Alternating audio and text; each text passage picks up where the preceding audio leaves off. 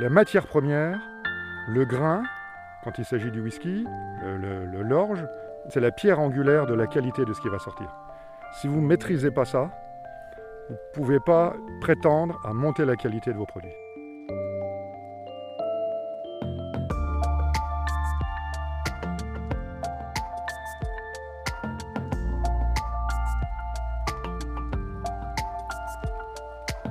Duga Club Expert vous présente les podcasts Culture Spi, une série originale qui donne la parole aux femmes et aux hommes derrière ces marques de spiritueux et révèle les secrets de leur élaboration.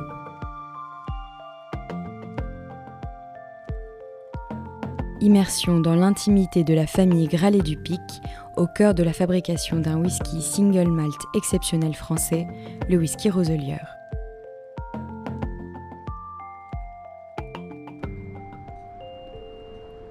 Est-ce que vous connaissez la Lorraine? Allez à Nancy, changez pour Bayon. Arrivez là, attendez patiemment qu'on vienne vous chercher et respirez. Roselieur, c'est un petit village de 200 habitants entre Nancy et les Vosges. Imaginez des champs d'orge qui frémissent au vent, des collines verdoyantes et un volcan éteint, des vergers de mirabelles bien jaunes sous le soleil, et sous vos pieds, le bruissement des sources d'eau claire, on est sur la faille de Vitel c'est qu'en Lorraine, comme le dit un grand homme, on a tout pour faire du grand whisky. Des céréales, de l'eau, de l'air, des hommes, et même le savoir-faire séculaire de distillation des eaux de vie de Mirabel. Un jour, au retour d'un voyage en Écosse, Hubert et Christophe se sont demandé s'ils ne pourraient pas faire du whisky tourbé made in Lorraine avec l'orge de leur champ. Aujourd'hui, Roselier, c'est une ferme distillerie qui dispose de toutes les étapes de production pour maîtriser de bout en bout le goût de ses whiskies, ce qui lui permet de lancer une gamme de whisky parcellaire. Ça va bien? Bah Christophe Dupic vient me chercher à la gare. La vraie spécificité des Gralets du Pic, c'est qu'ils font tout eux-mêmes. Ils sont propriétaires récoltants, ont leur propre malterie, brasserie, distillerie et leur propre chai. Avec Christophe, nous allons directement voir la malterie située à 30 km de Roselier. Les Gralets du Pic ont fait le choix de reprendre une ancienne usine de filature désaffectée il y a plus de 10 ans, plutôt que de bétonner des terres agricoles plus proches de Roselier. Sur la route, une petite leçon de géographie. On ne peut pas être avec un passionné des sols, ingénieur agronome de surcroît, et ne pas parler du terroir. On est au sud du plateau lorrain, dans une faille qui s'appelle la faille dite de Vitel, qui est à peu près l'équivalent de la plaine du Rhin hein, en, termes de, géologie. Avec une particularité, c'est que dans cette euh, faille, on a un volcan, qui est le volcan d'Essai, qui est juste euh, à côté de Roselier, qui a mis pas mal de bazar dans, dans la géographie et la géologie du secteur. Et ce qui est une force pour nous, parce qu'on a à peu près tous les types de sols sur le domaine des sols argilo-calcaires, bien sûr, de plateaux, des sols assez superficiels, des grosses argiles, des sols limoneux, donc plutôt des fonds de vallée, de zones de débordement de rivières, des sols sableux, et puis euh, bien sûr euh, les, des, proches du volcan, donc des terres un peu plus euh, volcaniques. C'est aussi une grande région de forêt, avec deux types de forêts. La forêt de la montagne vosgienne qui est plutôt couverte de sapins, et tandis que un peu plus en plaine par ici, on va plutôt avoir des grandes forêts de chênes. Et donc évidemment, avec ces chênes, nous pouvons faire des fûts, des tonneaux.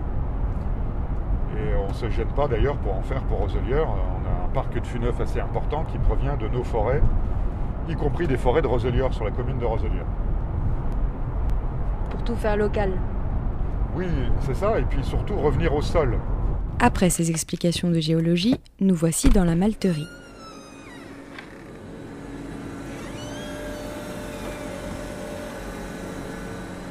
Cette odeur un peu de, grain mouillé là. Et puis quand on va avancer dans l'usine, on va sentir tout doucement un changement de goût avec euh, vraiment ces, céréales maltées qui sont très agréables. Alors là, nous sommes, euh, nous sommes dans la malterie, donc avec trois parties très distinctes dans la malterie. La première partie qui est à gauche là-bas, c'est la trempe, c'est-à-dire c'est l'endroit où nous allons mettre l'orge dans l'eau. Une fois qu'on est passé dans la trempe, on va passer dans quatre tunnels de germination successivement, ce qui représente 96 heures de germination. Et ensuite, on passe au séchage, dans le tunnel de séchage qui est à côté. où là, on va changer complètement d'odeur et d'aromatique. Là, on est sur des odeurs de concombre, hein, un, peu, euh, un peu de chou comme ça. Et quand on est euh, de l'autre côté, au séchage, là, on va passer sur les notes un peu plus torréfiées, très céréales, pâtissières, quoi. Voilà, rien à voir. Cela va sans dire, Christophe utilise l'eau des Vosges attenantes pour chaque étape de la production. Dehors, le four à tourbe pour sécher l'orge maltais et d'immenses silos de stockage. Pourquoi est-ce que c'était important pour vous d'avoir votre propre malterie? Comme vous le voyez, les cellules que vous avez devant vous, on peut mettre un camion dedans, 30 tonnes par cellule. Ça nous permet de tracer à la parcelle l'origine du grain. Et moi, c'était ça que je voulais faire, c'est-à-dire être capable de faire des whiskies à la parcelle. Tant qu'on n'a pas un outil comme ça, vous ne pouvez pas le garantir. C'est-à-dire qu'il y a bien des, des, grosses malteries qui vous proposent de faire du maltage à façon, mais c'est toujours mélangé avec d'autres grains. Moi, ce qui m'intéresse, c'est d'être capable, d'être sûr que la parcelle du volcan, par exemple chez nous, qu'on soit effectivement en capacité de dire ce que j'ai dans cette cellule-là, ce que j'ai dans ce silo-là, c'est cette parcelle-là. Donc d'avoir une traçabilité totale. La malterie, c'est la pierre angulaire. Si vous n'avez pas cette maîtrise-là, vous ne pouvez pas redescendre à la parcelle. Et quel choix vous faites avec la tourbe Est-ce que vous aimez les whiskies très tourbés Alors nous, nous, on aime les whiskies tourbés. Moi, je suis venu à faire du whisky en 2000 parce que j'aime, j'aime, la, j'aime le whisky, j'aime le whisky tourbé. Donc c'est pas une étude de marché hein, qui nous a fait aller là-dessus. On aurait fait une étude de marché en 2000, on nous aurait dit, Monsieur Dupic, surtout n'allez pas dans le whisky. Euh, les whisky, c'est les Écossais qui savent faire, les Irlandais. Mais en France, vous ne savez pas faire de whisky. Mais en fait, euh, nous, on en a quand même fait parce qu'on aime ça. On avait envie de se lancer dans cette aventure sans forcément euh, suivre trop les recommandations qu'on nous a données. Et en gros, on s'est dit que si nous, qui sommes amateurs du whisky, on aime boire nos whisky, il y a des chances qu'on ne soit pas tout seul à les aimer. Voilà, c'était ça uniquement le constat de départ et il est celui-là. L'usine de filature était tellement grande que Christophe a pu y installer sa malterie, mais aussi un de ses six chais. Alors ici, nous sommes dans l'un dans des six chais de Roselière, où là, nous allons avoir euh, euh, différents types de fûts, des fûts de Xérès, euh, donc Fino, Le Rosso, Pedro Jiménez, des fûts de type Bourbon qu'on a juste devant nous, des fûts qui ont contenu des vins de différentes régions, des fûts neufs, évidemment. C'est important pour vous d'avoir des fûts neufs aussi? Ben oui, parce que en fait, les fûts d'occasion vont, vont être marqués par le produit qu'il a contenu avant. Et les fûts neufs, on va être plus sur le bois. Donc il faut un assemblage savant entre le dosage entre des fûts neufs et des fûts d'occasion pour arriver à construire un produit sympathique. C'est vraiment l'assemblage des deux qui, qui, qui, donne le résultat. Il vous plaît? Oui, c'est bien. C'est même trop bon, Rémi. Christophe goûte tout au passage, comme un contrôle qualité ouais, permanent. Bien. Alors moi, les assemblages, euh, déjà, il y a l'expérience, ça fait 21 ans que je fais du whisky.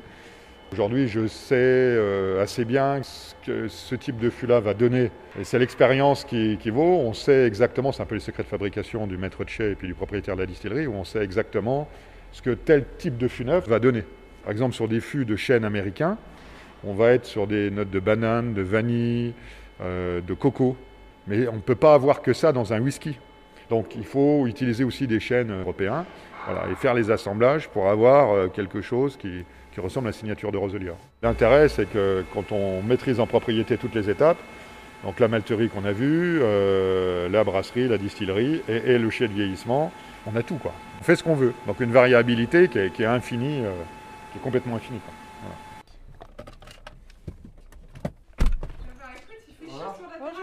Après la malterie, retour à Roselieur, la ferme familiale où nous retrouvons Sabine.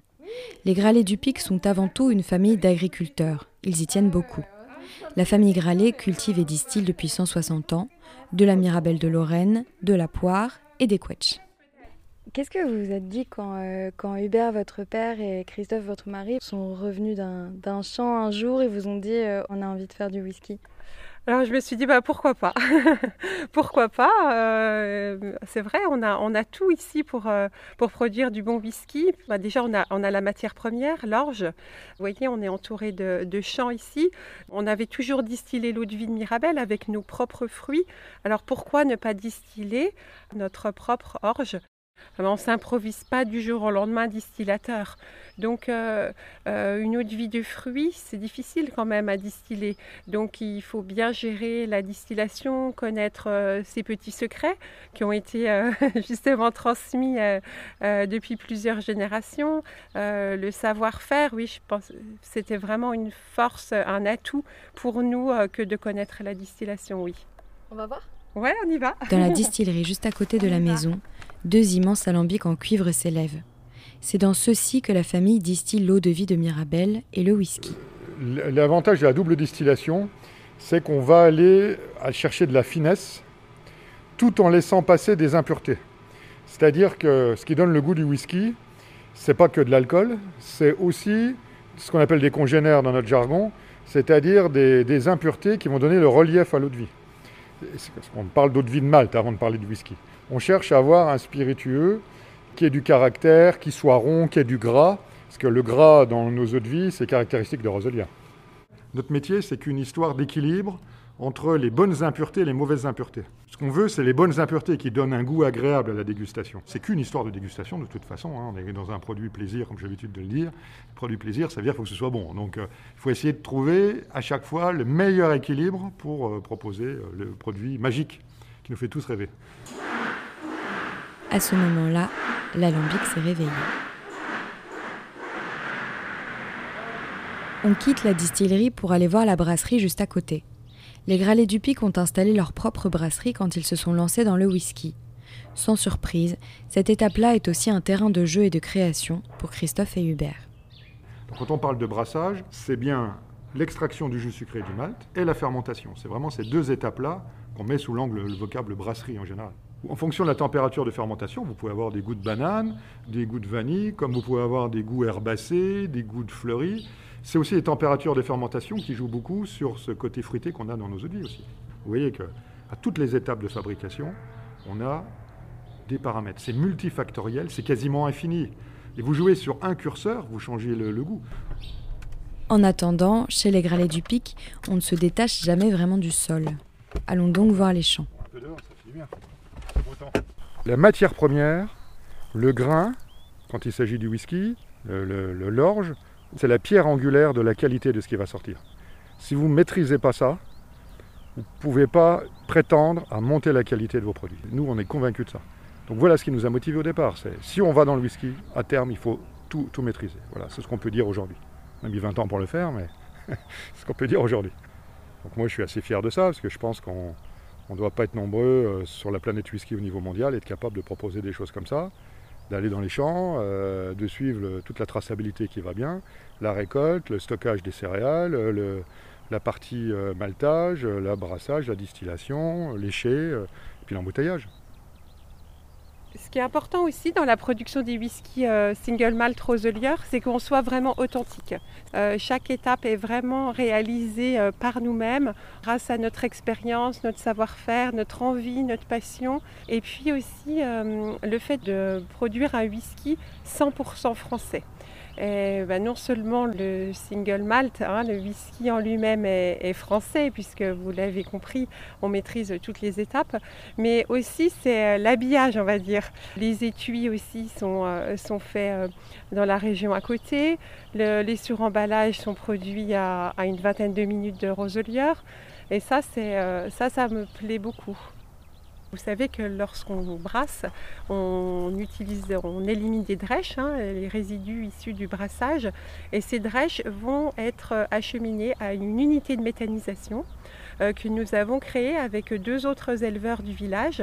On va produire de l'énergie et ce qui fait qu'on est la distillerie est quasi autosuffisante en énergie, euh, d'avoir cet ancrage régional, euh, notre territoire. Euh, moi, j'y suis beaucoup attachée et, je pense que c'est important justement qu'on perpétue et qu'il y ait encore des, des entreprises en milieu rural. Je pense que c'est vraiment important. Le whisky, c'est le temps long, surtout quand chaque étape est réfléchie comme chez Roselier.